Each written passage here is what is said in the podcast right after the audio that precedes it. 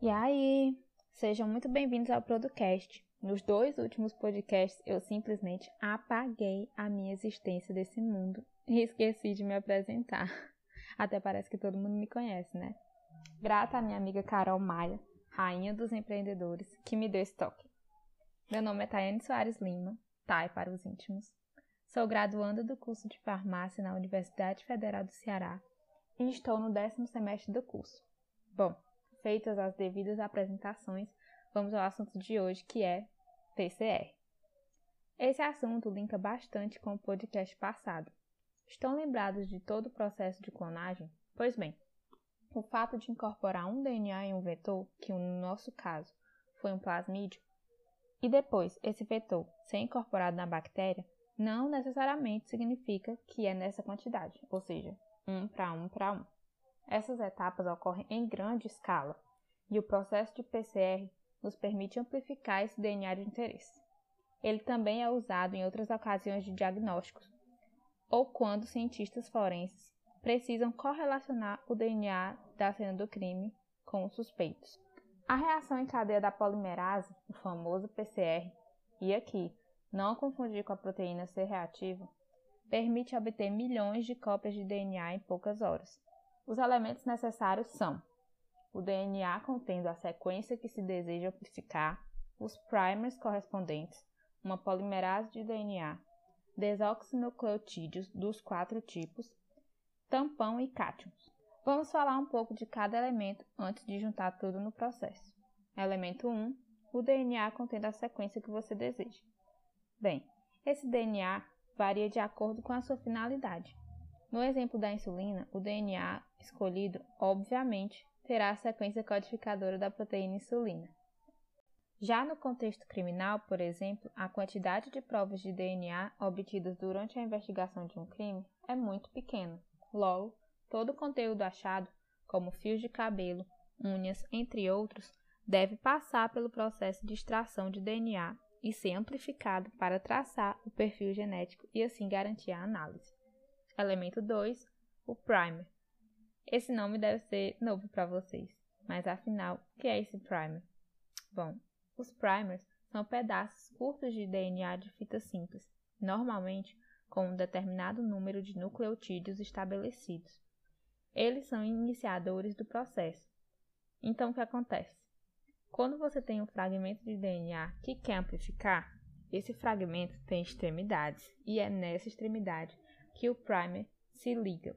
E quando a gente fala se liga, é entre aspas, porque o que chamamos de ligação tem o nome de pareamento de bases, ou seja, o primer pareia suas bases, aqui temos que lembrar daquela relação adenina-timina e guanina-citosina. Então, ele pareia suas bases com as fitas do DNA em questão. Logo, são necessários dois primers para cada fragmento de DNA, visto que cada primer irá se ligar a uma fita de DNA e como o DNA é dupla fita, então acho que deu para sacar. Em uma reação de PCR, o pesquisador determina a região do DNA que será copiada pelos primers que ele escolher. De maneira bem rudimentar, para exemplificar, se a região que eu quero copiar do DNA tem as bases G, T, C, A, G, G, T, A, C como ponto inicial, meu prime terá as bases correspondentes C, A, G, A, T, C, C, A, T, G. Elemento 3. A polimerase do DNA. Na verdade, ataque polimerase, chamada assim em homenagem à bactéria resistente ao calor da qual ela foi isolada, termos aquáticos.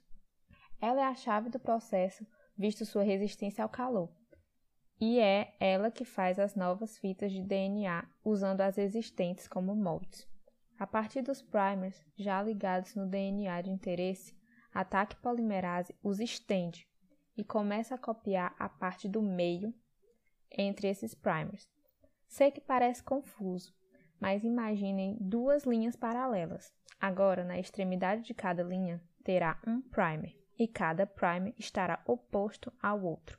Ou seja, se na primeira linha o primer estiver no começo, na segunda linha o outro primer estará no final.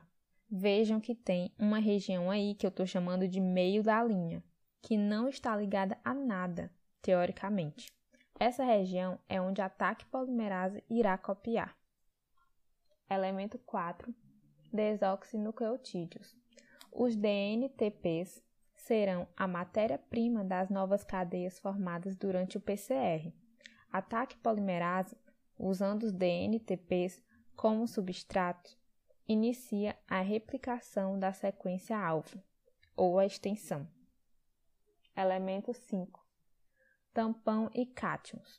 Esses componentes se referem ao bom funcionamento da enzima, visto que o tampão serve para manter o pH ótimo de trabalho da enzima e os cátions, como o magnésio, meio que funcionam como um cofator.